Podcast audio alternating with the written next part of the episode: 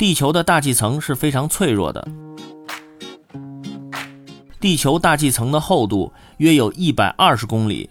大气层分为几层，每层都有各自的温度和气体成分，密度随高度递减，直到最外层变为稀薄的电离层。臭氧层在大气层较低的位置，它能吸收紫外线等对生命体细胞有害的辐射，对保护地球上的生命体有着非常重要的作用。在臭氧层形成之前，只有海洋中存在生命。因为海水也可以抵御一些紫外线的辐射，大部分水蒸气和天气活动只局限于大气层最底部的十六千米对流层内。地球的地表水和大气层相互作用，产生了水的循环，也就是水从地球表面进入大气层，而后又通过云和雨雪重新回到陆地和海洋。水从陆地流回海洋，